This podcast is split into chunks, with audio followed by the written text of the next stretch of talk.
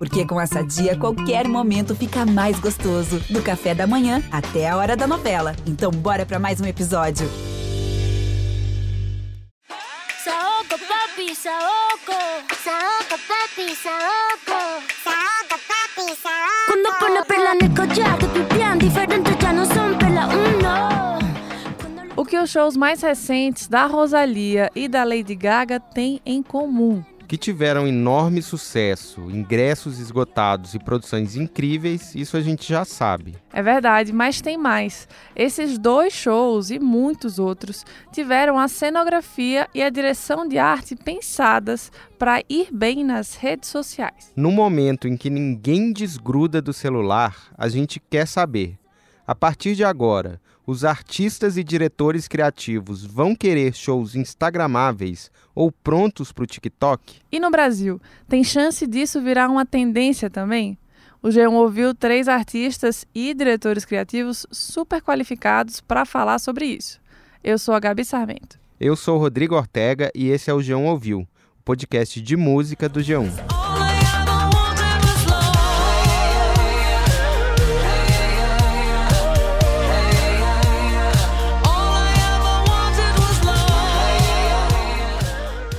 Podcast vai ser diferente de tudo que a gente já fez. A gente vai falar de shows, claro, uma coisa recorrente, só que especificamente de cenário, da forma de captação desses shows em vídeo e de como isso é distribuído nas redes sociais. É um assunto bem visual, eu sei, mas a gente conta com um esforcinho de imaginação de vocês. E é claro que vale ficar ligado no G1, porque a gente vai publicar mais coisas sobre isso no site inscrito também. Um dos shows que mais chamou a atenção em 2022 foi o da Rosalia em São Paulo.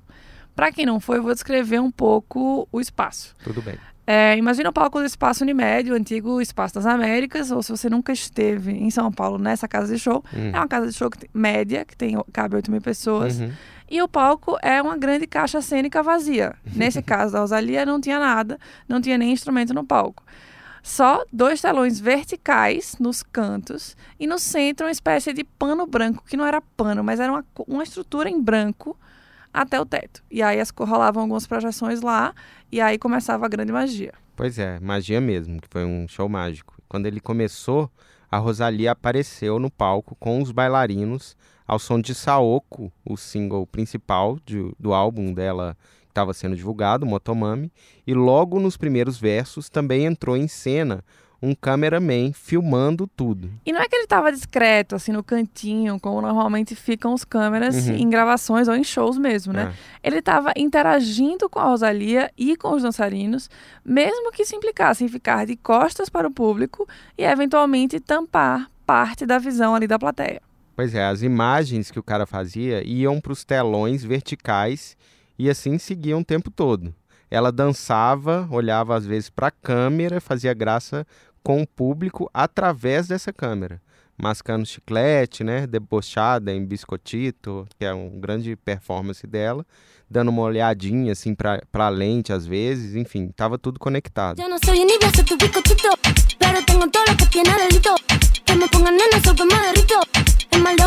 me nena, lo quito.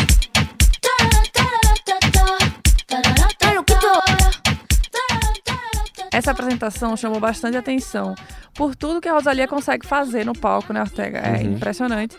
Mas também pelo jeito diferente e interativo de ser apresentado. Daí os stories e os vídeos para o TikTok estavam prontos ao mínimo esforço de clicar e gravar no celular.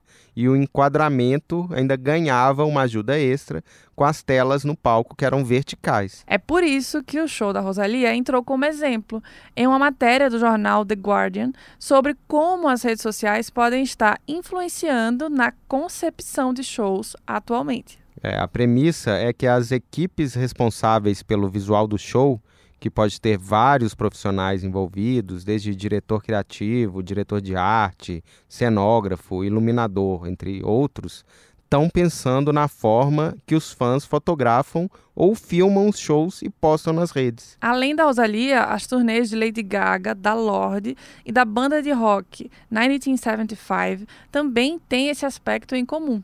E sabe o que é legal, Gabi? Os profissionais que trabalham com esses grandes artistas contaram o processo para chegarem a esses shows que bombaram em 2022. Pois é, a gente acha isso massa, né? E vai contar uhum. aqui um pouquinho. O Leroy Bennett é o designer de iluminação e produção que trabalha com a Lady Gaga. Diz que a turnê cromática foi absolutamente, entre aspas, pensada para as redes sociais. Tem uma aspa dele boa que é assim: eu acho muito boa essa abordagem porque a rede social se tornou uma grande parte do mundo. E aí, se você nunca viu nenhum vídeo ou nunca foi no show da Lady Gaga, é, o palco da Gaga tem uma arquitetura brutalista, assim, né? Bem de construção, bem, uhum. bem cru. Lá ela se sobressai de vários ângulos e em várias distâncias, né? Que isso é uma coisa importante, com todas as performances e looks inusitados que ela usa. Ele disse que a apresentação é uma combinação de teatro e TV um show de rock e de pop. Faz sentido, né, Ortega? Faz sim.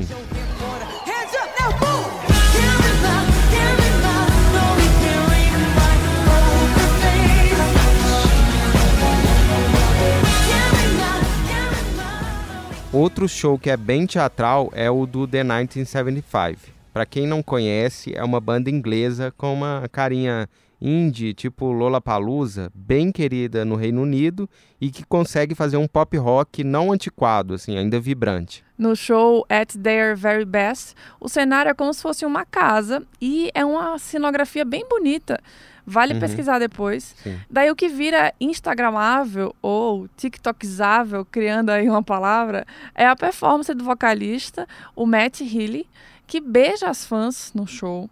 Tem vários outros momentos. Ele até come carne crua no palco. Ah. Essa parte é tensa, mas tá lá. Se você quiser pesquisar esse vídeo, você vai encontrar. E tem impacto e todo mundo vai postar. Enfim. Exatamente. O Tobias Rylander, que foi o responsável por projetar essa turnê, e diz que sempre está tentando montar um show que sempre seja bem lido nas redes sociais.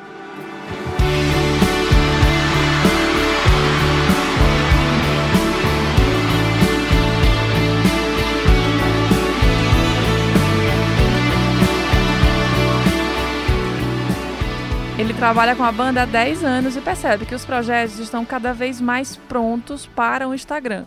Basicamente, a meta é que qualquer pessoa consiga tirar fotos lindas de qualquer lugar do público. Já o show novo da Lorde, da turnê Solar Power, também rende ótimos momentos nas redes sociais. Para quem não lembra, ela teve no Brasil no final de 2022, no Rio e em São Paulo no Primavera Sound.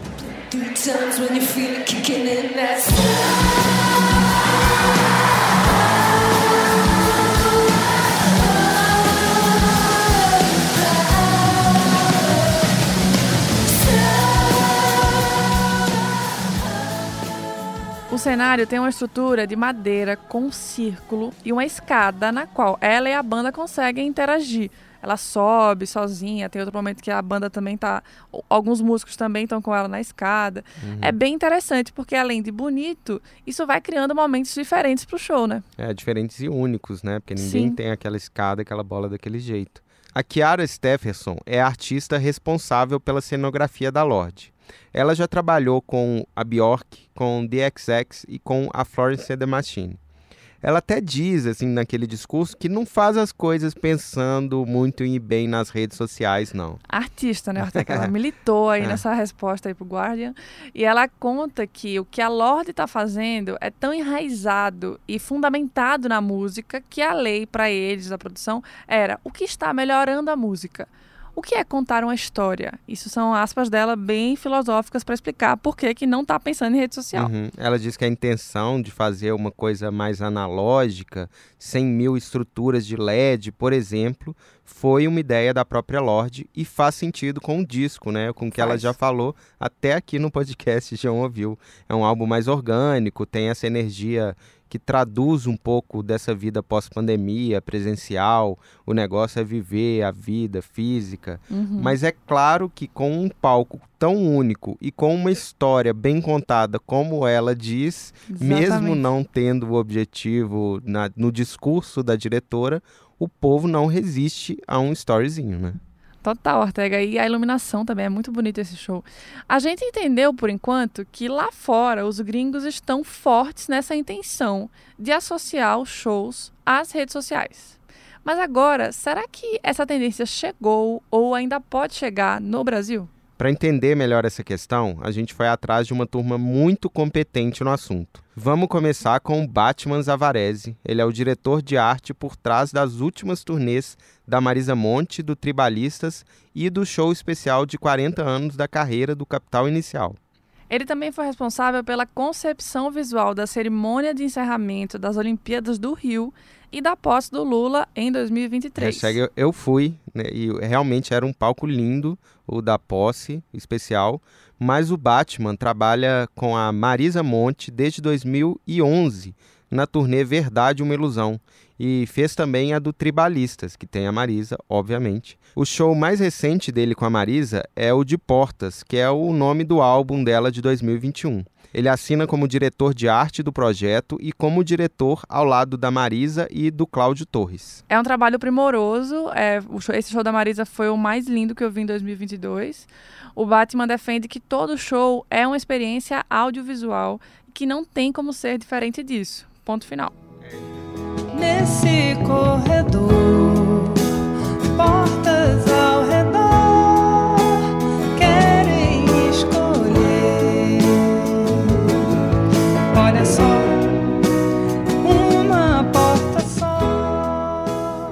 É, ele fez um comentário interessante que tem tudo a ver com o que a gente está discutindo aqui, sobre como o pedido que os artistas faziam para ele foi mudando ao longo dos anos. Gabriela, quando eu fiz o show da Marisa em 2011, foi me pedido. É... E ali estava engatinhando né, as experiências com celulares, né, as convergências da, da conectividade entre câmera, é, um aparelho de troca de mensagem. Ali ainda era um, um momento muito embrionário, né? E, mas ali me foi pedido que todas as pessoas que assistissem os 150 shows daquela turnê não conseguissem registrar nada. Então, depois que eu pensei no show, depois que ele ficou lindo para o olho, eu fiz um exercício para tudo ficar desequilibradamente do ponto de vista fotográfico. Esse foi um esforço, eu levei dias para que isso acontecesse. Ou seja, a Marisa era iluminada numa intensidade, o, as projeções eram, eram, elas tinham uma intensidade radicalmente diferente, e aí nada se equilibrava. Quatro anos depois, quando eu faço tribalistas, né, de novo, com a mesma turma, Marisa, Arnaldo, Carlinhos, o mesmo empresário, é, me foi pedido ali que todas as 350 mil pessoas que assistissem esses shows virassem fotógrafos. E aí eu tinha uma função a cada show de equilibrar o pior e o melhor lugar, qualquer distância, a 20 metros, a pessoa que está ali olhando no gargarejo, tendo, olhando de baixo para cima, ou a pessoa que está no alto da arquibancada, qualquer lugar, ela tivesse uma bela imagem e que ela fosse uma excelente fotógrafa mesmo que ela não soubesse fotografar.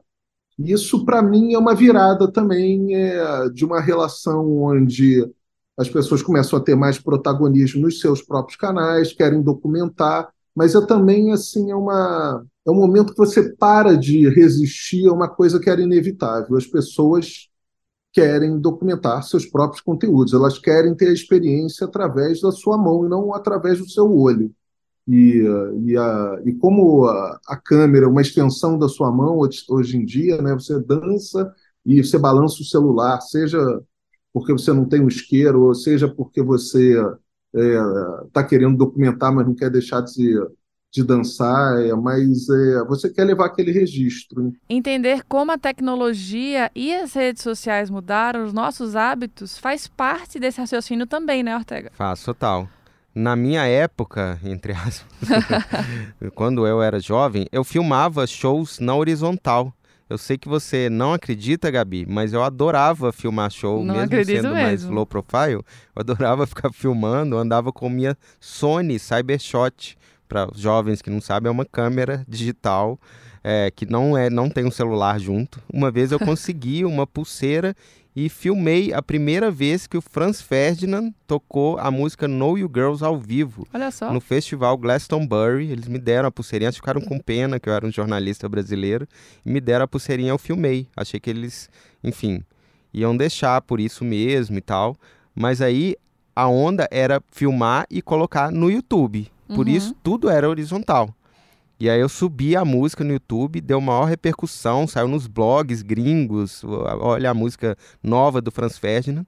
E aí eles perceberam que eu não era um jornalista bobo e não me deixaram mais entrar no pitch.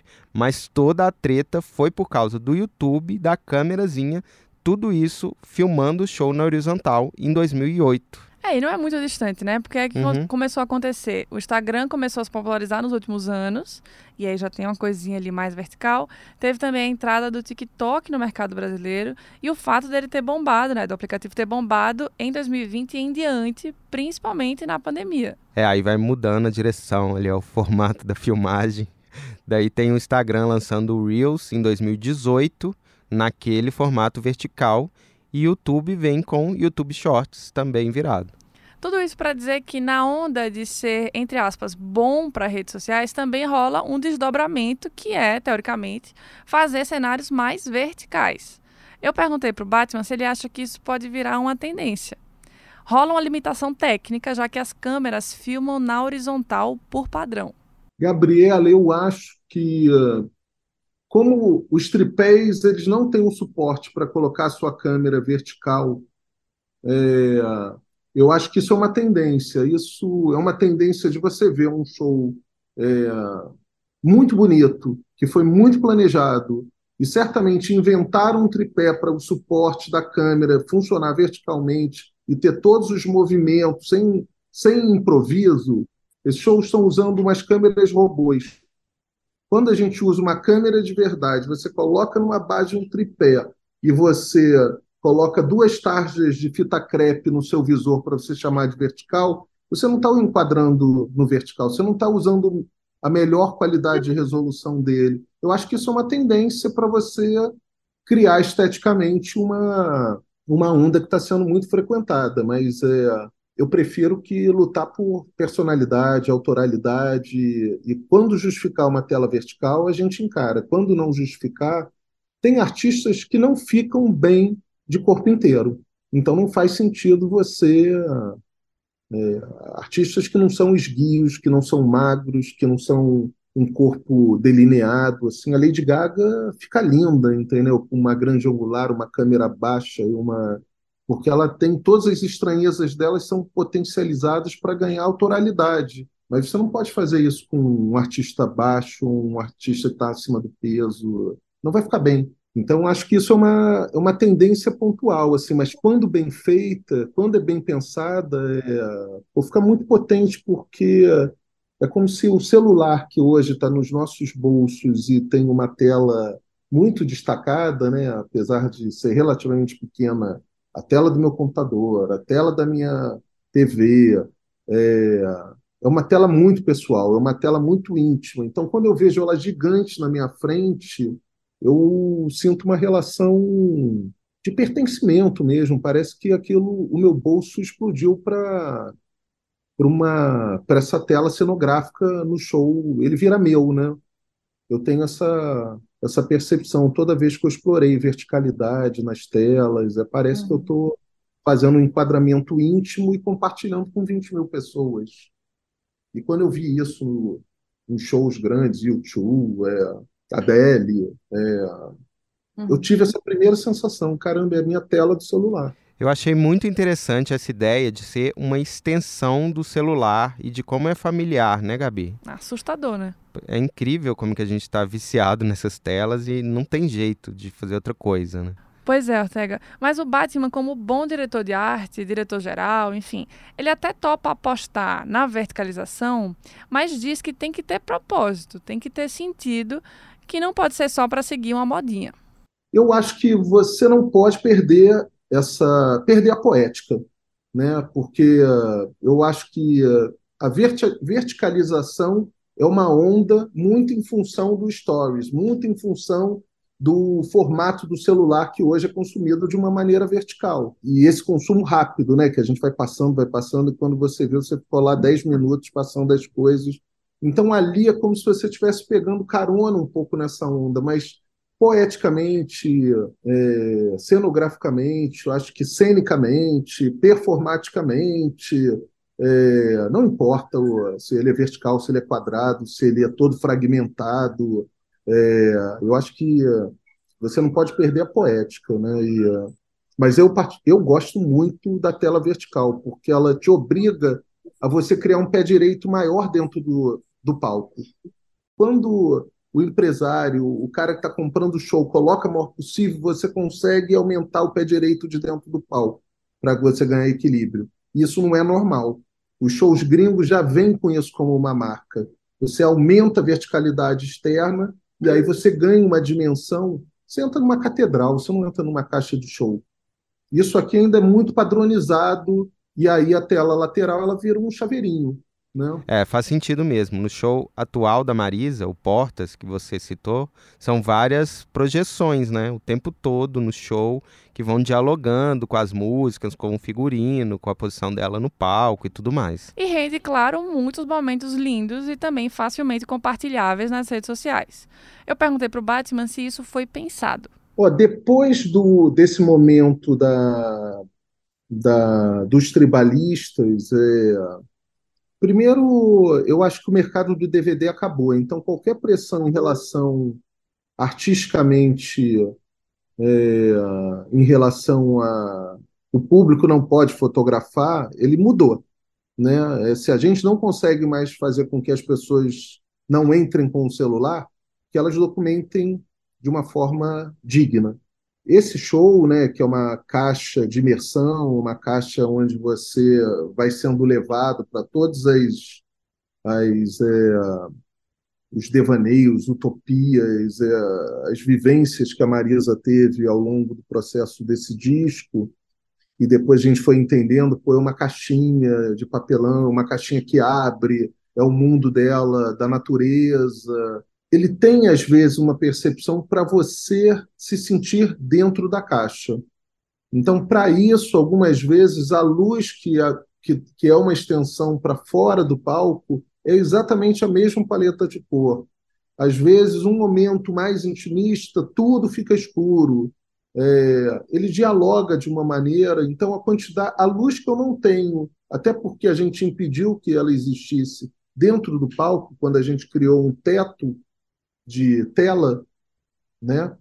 É, a gente colocou para fora do palco. Então, normalmente, quando você manda para um show, o grid de luz do show é esse, a gente continua mandando, mas a gente não usa no palco, a gente usa para fora do palco. Então, é, isso é muito incomum, né? Quando você. Eu agora, quando eu fiz o, a posse do Lula, 90% dos recursos que eu tinha de LED de luz eram para fora do palco. A produção imediatamente me, me contactou e perguntou se eu tinha errado. Você está colocando 180 moving lights fora e está botando 30 dentro. Eu falei, é isso mesmo. Eu quero que essa pessoa esteja a um quilômetro de distância tenha uma outra experiência que o cara que vai estar a 20, a 50 metros não vai ter. Porque ele vai ver o artista, ele vai ver a caixa cena, mas o cara lá atrás ele vai ver um desenho no céu, ele vai ver uma. Então é eu acho que essa brincadeira da Marisa de aquilo crescer e depois virar uma caixinha muito íntima é um jogo que a gente brinca o tempo todo. Para terminar, Ortega, eu falei com ele sobre a Rosalia e esse show aí que muito nos impactou em São Paulo. Uhum. Eu não sei se você concorda, mas eu saí de lá com a experiência de ter visto assim cinema, de ter visto um filme sendo rodado ao vivo, saí até meio lesa, assim, meu, é. meu Deus. É meio cinema, show tudo ao mesmo tempo, enfim, é desnorteante mesmo e muito legal, impressionante. E para mim é, foi essa, essa percepção que você teve na Rosalia e, e quando eu vi no Sonar também, é, pô, isso é cinema. Isso uh, não é mais show, não é performance, não é mais coreografia, é, é cinema. Era, um, era uma cena bem cinematográfica, em um plano sequência, né, bem filmado, e uh, era muito preciso, assim, no... E, uh, eu gosto de trazer isso para dentro, que essa brincadeira, é, quando você está fazendo um show, assista outra linguagem. So, so, so good, so, so, so good, so, so, so good, so Quem também comentou o show da Rosalia foi o Pedro Tofani, diretor criativo das turnês do João. Ele também é sócio da UFO, produtora que cuida da carreira desse cantor pop que é um fenômeno no Brasil. E para essa experiência de show barra cinema rolar, a gente já falou que tinha um câmera que era também meio bailarino no palco o tempo todo, né? Aí chamando de bailarino porque era tudo muito ensaiado inicialmente, assim, não, não, não me deixa muito confortável a ideia da pessoa estar tá performando mais para a câmera do que para o público, mas talvez lá funcione, então uhum. pode ser que funcione. Assim, não, eu tenho que ver para poder falar melhor. Beleza. Mas eu gosto do, do show da Rosalie, eu acho muito muito impecável, assim, eles acho o conteúdo de, do LED dela, que é muito bem filmado, acho que o ela com os dançarinos e tal, acho que a melhor parte do show dela ainda é ela, não o, a maneira como ela filma. Esse cara filmando realmente dividiu opiniões. O Pedro trabalha com o João desde o começo da carreira, desde que o João se lançou aí no mercado. Só que a gente sabe, né, que a chave do sucesso mesmo virou com a última turnê pirata, com shows pelo Brasil todo e tudo esgotado, assim, Lotado, assim, né? sensação. É, para quem nunca foi, nesse show tem um barco de madeira enorme no palco que se relaciona com o tema do álbum, que é pirata. Tem também efeitos especiais que claramente são os momentos que rendem os mil stories, como em Olhos Vermelhos, quando chove no palco, ou quando ele senta com a banda numa mesa para um momento mais intimista. Daí é, ele muito... sobe em cima do, da mesa também, várias coisas. Muito ensaiado e esperto, né? Para o Pedro, a prioridade é sempre a experiência de quem está no show ele não compra muito a tese da verticalização para caber nos stories e TikTok da vida, apesar de concordar que tem um movimento em torno disso. Eu acho que sim, é uma tendência, eu acho que as pessoas vão começar a buscar isso, criar esses momentos é, pro, pro show. Eu, eu, tenho muito medo disso começar a comprometer de alguma forma a experiência do ao vivo, porque eu acho muito difícil as coisas é, funcionarem é, no, no, no, na gravação do celular.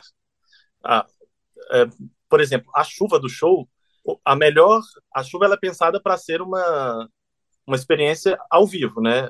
Você vê aquilo no ao vivo. Ela imprime muito no ao vivo. Você tá lá, você vê caindo um toró em cima do João. Quando a pessoa filma isso do celular, isso não aparece. Ela não aparece, parece que é uma chuva média, assim. Ou você tem uma câmera profissional filmando como se fosse de frente ali e tal, é, mas o celular ele não entrega essa experiência totalmente. Enfim, se a gente fosse pensar em alguma coisa para o celular captar, é, talvez a gente abrisse mão de coisas que fariam sentido no momento, assim. Então, eu acho que pode ser uma tendência, mas eu acho que pode ser um tiro no pé também de é uma tendência que, sei lá, pegue nos próximos 10 anos e depois as pessoas comecem a ficar com preguiça. Ah, não, gente, por que eles estão fazendo isso só porque para ser filmado e colocado tal.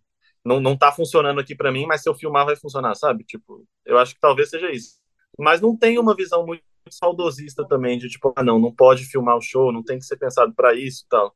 É, acho que se as duas coisas funcionarem bem, acho que pode ser legal e enfim, não acho que é o nosso foco principal assim, porque acho que a experiência do ao vivo tem que ela é muito foda porque ela é, é, faz parte de ser o ao vivo, ser aquilo que você vai ver no momento e etc. Para ter gravação e tal, você, pode ter em outros momentos. Você pode ter uma gravação profissional, você pode ter um, uhum. um vídeo que alguém já postou no YouTube e as pessoas ainda fazem questão de ir no show, acho que para ver o show mesmo. É um discurso parecido com a cenógrafa da Lorde de ter a música como prioridade.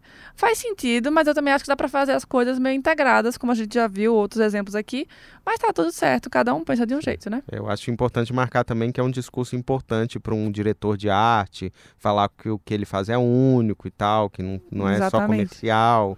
Mas enfim, até porque, além dos shows da turnê em si, o João faz grandes aparições em festivais, como no Lollapalooza e no Rock in Rio. No caso do festival em São Paulo, Lola, ele usou um polvo enorme, inflável, assim, que quem foi lembra. Não, ele chamou muita atenção, porque tinha muita gente, mesmo muito de longe, você via o negócio sim. e ficava bem também no vídeo, né? É. E no Rock in Rio, o palco tinha uma arcada gigante para enchendo o palco todo praticamente, e o João também foi às alturas, literalmente. Dois cenários, claro, muito maneiros e que mostram como é um assunto que eles realmente pensam e desenvolvem isso com seriedade, né? É, e um objeto grandão ali no palco único, que é a mesma coisa da Lodge, que é com a escada Exatamente. e a roda, enfim. O Pedro entende que a cenografia permite criar sensações e complementar a música e ao que é cantado. Achei bonito isso. E a próxima turnê do João vem gigante, com a estreia no estádio do Palmeiras, né? Uma coisa uhum.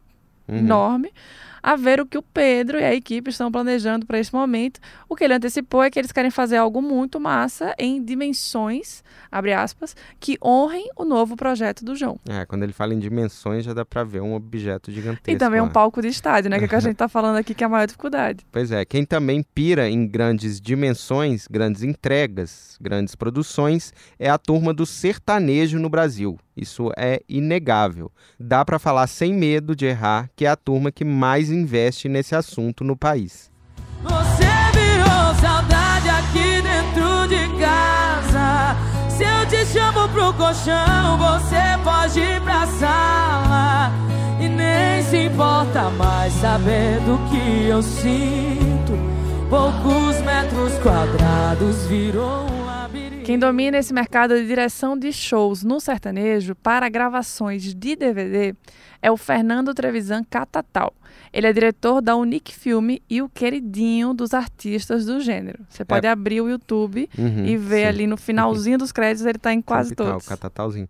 Para falar por baixo, olha a lista de clientes. Maiara e Maraísa, Henrique e Juliano, Fernando e Sorocaba, Munhoz e Mariano, Israel e Rodolfo, Lauana Prado e por aí vai.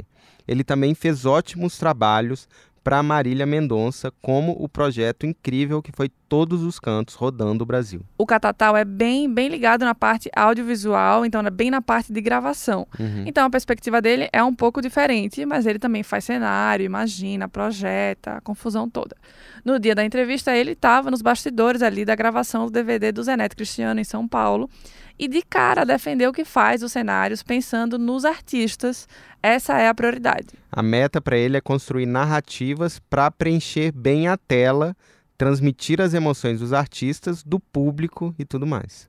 Sobre essa questão de estrutura, ele argumenta que o mercado brasileiro é muito diferente do americano, já que as grandes turnês gringas são em estádio ou em casas que já oferecem mais estrutura do que aqui. Pois é, por isso também que a rotina dos brasileiros tem que ser mais flexível e adaptada para lugares muito diferentes que eles vão encontrar, segundo o Catatal. Indo nessa onda de ser mais instagramável, ele comentou sobre o propósito.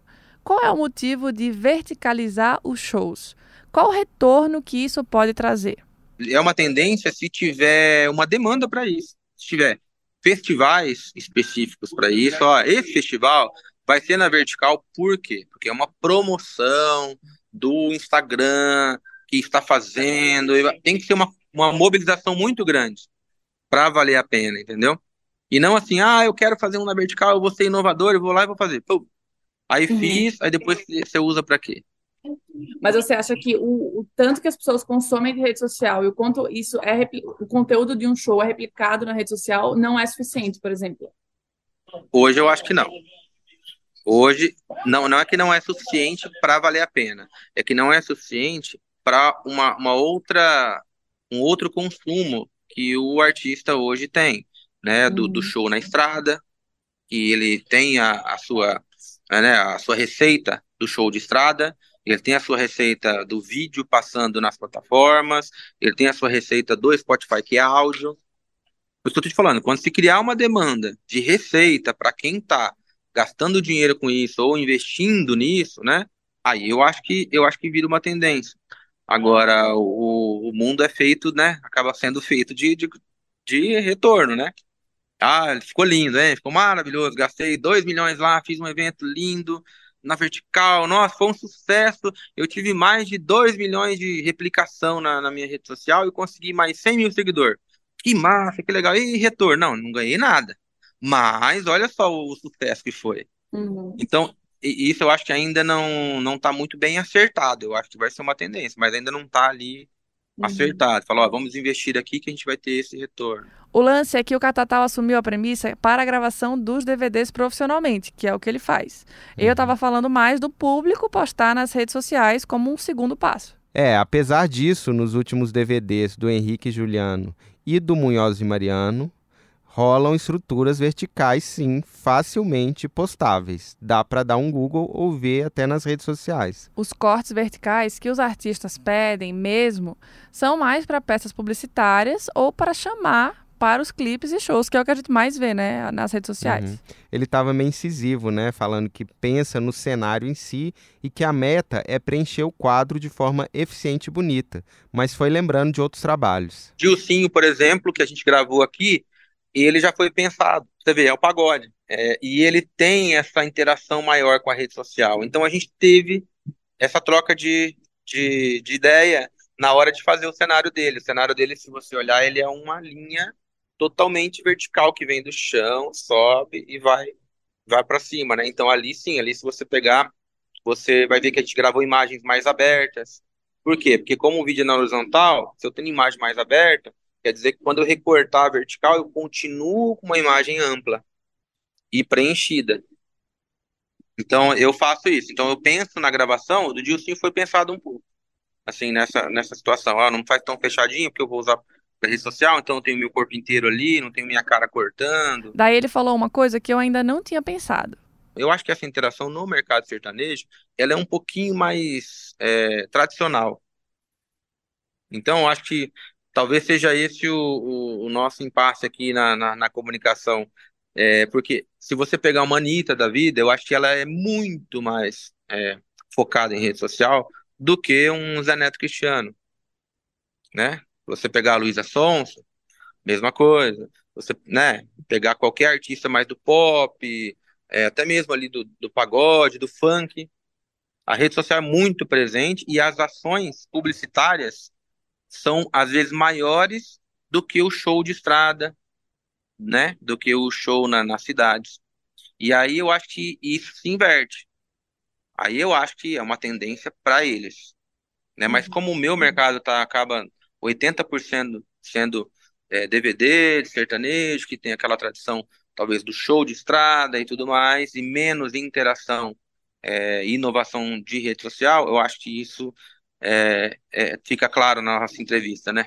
E aí, Ortega, você concorda? Concordo. Eu fui vendo isso na fala dele, que é um universo mesmo diferente. Acho que o sertanejo ainda é muito focado no YouTube, em reforçar e pro propagar assim, a imagem do show em si que vai ser vendido pelo Brasil todo. Eles mesmos estão registrando e ainda na horizontal do YouTube, em super qualidade, eles ainda falam em DVD, né? Que não é, é uma coisa que nem existe mais o objeto DVD, mas é os vídeos lá no YouTube são o DVD. Então é uma lógica ainda passada que está na horizontal, que é o, o registro deles, que não é muito a onda dos fãs. E é importante dizer ainda assim que por enquanto é isso, porque periga de mudar, né? E com certeza, esse muda é com força, né? Porque é. o, o, tanto de investimento que é. eles têm para uma gravação é uma coisa muito louca. Sim. E também vamos combinar que mesmo que os cenários não sejam intencionalmente feitos na vertical, ou como o da Rosalia, que só tem duas uhum. telas e pronto, e uma tela branca, quando você entra num estádio, por exemplo, para a gravação de um DVD, Henrique Juliano, Gustavo Lima, ou até da Maiara Maraíza, são muitas, infinitas as possibilidades de fotos e vídeos que o público pode fazer, né? Porque é uhum. é tudo sempre muito grandioso, chama muita atenção, tem muita luz, tem muita interação, desenha, uhum. sobe, apaga, muda.